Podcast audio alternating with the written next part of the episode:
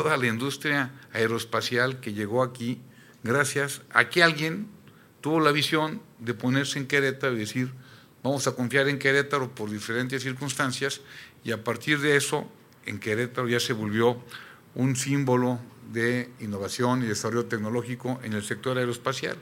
Y es gracias a ustedes.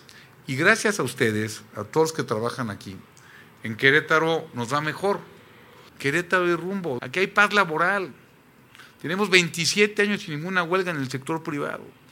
Y eso es en gran parte a que tenemos un sector laboral que entiende, pero que también produce como nadie. Aquí en Querétaro buscamos el bien común. En Querétaro hacemos todo lo posible para poder trabajar en conjunto.